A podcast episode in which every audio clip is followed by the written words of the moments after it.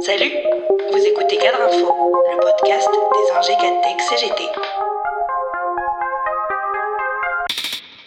Il n'est plus besoin de grandes formules du genre la maison brûle ou bien il est minuit moins une pour comprendre l'urgence des décisions politiques, économiques et sociales pour lutter contre le réchauffement climatique. Le climato-scepticisme n'est plus vraiment à la mode tant la nature s'est chargée ces derniers mois de nous rappeler dramatiquement que la Terre se réchauffe, que les phénomènes s'emballent avec des effets dominos. Dès lors, des responsabilités historiques pèsent sur les dirigeants de la planète réunis pour la COP26 à Glasgow.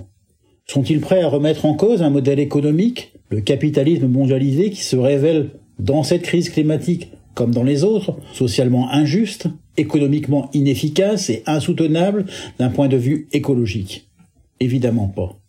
Et c'est pourquoi, aux côtés des mouvements écologistes, altermondialistes, les syndicats du monde entier se sont emparés de la question climatique au niveau mondial.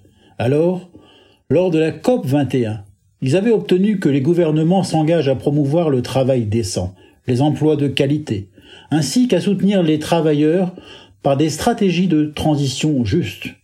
Voit ce qu'il en a été dans notre pays. Le bilan environnemental du quinquennat d'Emmanuel Macron est tristement éloquent.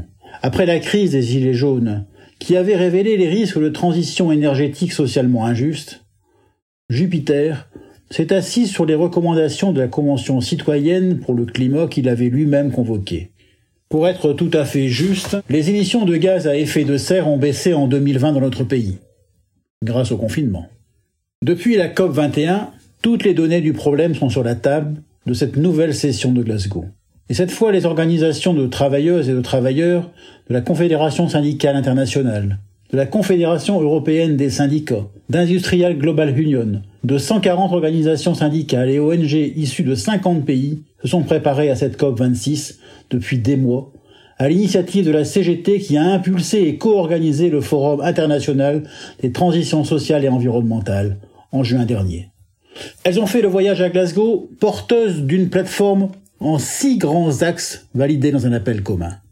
Les syndicats y exigent notamment d'inclure les travailleurs dans les processus de décision, car ils sont les mieux placés pour réfléchir à la construction de plans de transition écologique et sociale. Ils exigent de défendre la propriété publique des ressources et de l'énergie, ils exigent également la maîtrise publique des productions et activités impactant l'environnement, mais aussi un renouveau démocratique.